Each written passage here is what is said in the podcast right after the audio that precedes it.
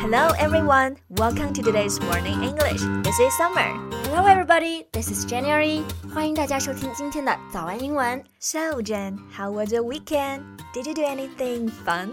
Yeah, I had barbecue with my friends. It was so tasty. I couldn't get enough of it. Wow, barbecue. That's like my favorite.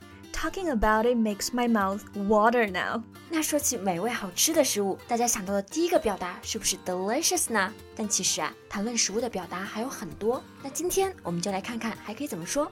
在节目的开始，给大家送一个福利，今天给大家限量送出十个我们早安英文王牌会员课程的七天免费体验权限，两千多节早安英文会员课程以及每天一场的中外教直播课，通通可以无限畅听。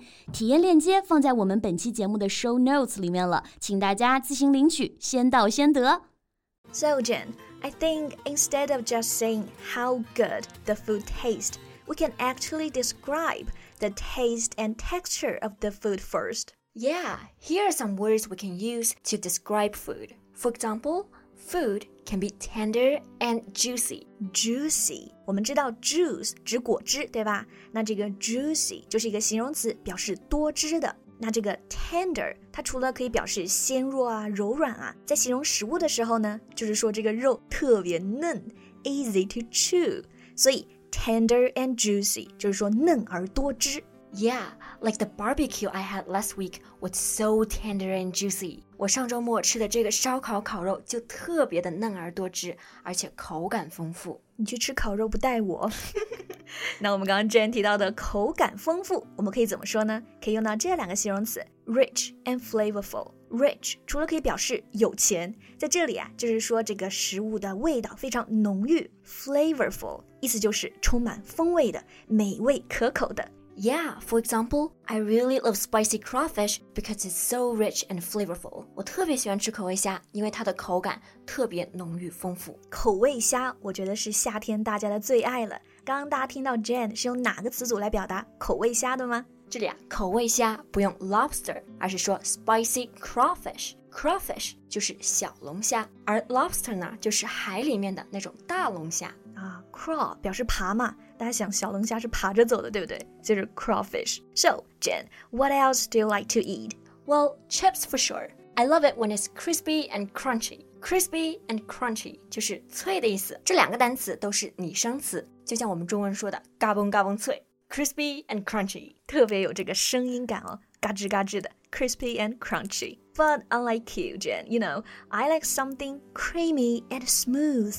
Creamy and smooth 就是说这个食物是香浓润滑 Yeah, for example, hummus is very creamy and smooth. and cheesecake. Yeah. Alright，那我们除了来形容一个食物美味的口感，还可以用到哪些好用的表达？一个句型来说这个食物很好吃呢 Well, we can say something is out of this world.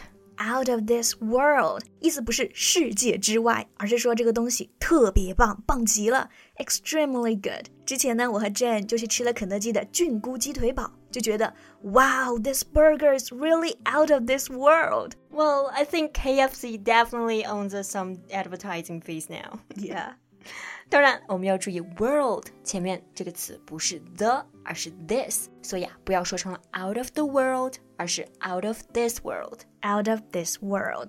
Right. So, you know, Jen, besides burgers, I can never resist the temptation from Thai food. Oh my god, me too. Temptation 就是诱惑的意思，cannot resist the temptation from something，意思就是不能够抵制某事的诱惑。 Well, you know, in fact, I cannot resist the temptation from any tasty food. Yeah, you're such a foodie, but me too. I know, right? But you know, my favorite, spicy crawfish. It never fails to make my mouth water. Water，我们都知道是水这个意思。 我们一开始呢，其实我也用到这个表达，刚刚 Jane 也用到了，make somebody mouth water，就是让某人来流口水。Jane, actually, you're not the only one who loves spicy crawfish. My mouth is even watering now just thinking about it. Yeah，当你想说什么东西很好吃的时候，你就可以用这样的表达：My mouth is even watering now just thinking about it。一想到它就流口水。 My mouth is watering。这个说法太形象了。 Right, I guess the reason why I love spicy crawfish so much is that it tastes like heaven. It tastes like heaven。直译呢就是说尝起来像天堂一样，就是说特别好吃了。 Right，我们除了说 it tastes like heaven，我们还可以用这个说法表达很好闻的意思，也就是 it smells like heaven。也就是说闻起来很香。 So, how would you describe your favorite food, spicy crawfish in general? Well, spicy crawfish is definitely out of this world. The flavor of different spices will burn your mouth when you eat it, but it's very tender and juicy and it smells like heaven. My mouth is even watering now just thinking about it. Wow, what you just said is just out of this world.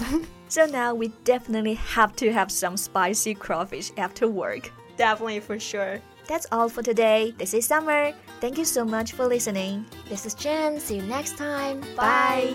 今天的节目就到这里了。如果节目还听得不过瘾的话，也欢迎加入我们的早安英文会员。 成为会员，您就可以无限畅听我们每天一场免费的中外教直播课，以及两千多节原创系统课程了。今天我们限量送出十个七天免费试听权限，试听链接放在我们本期节目的 show notes 里了，请大家自行领取，先到先得。This podcast is from Morning English. 学口语就来早安英文。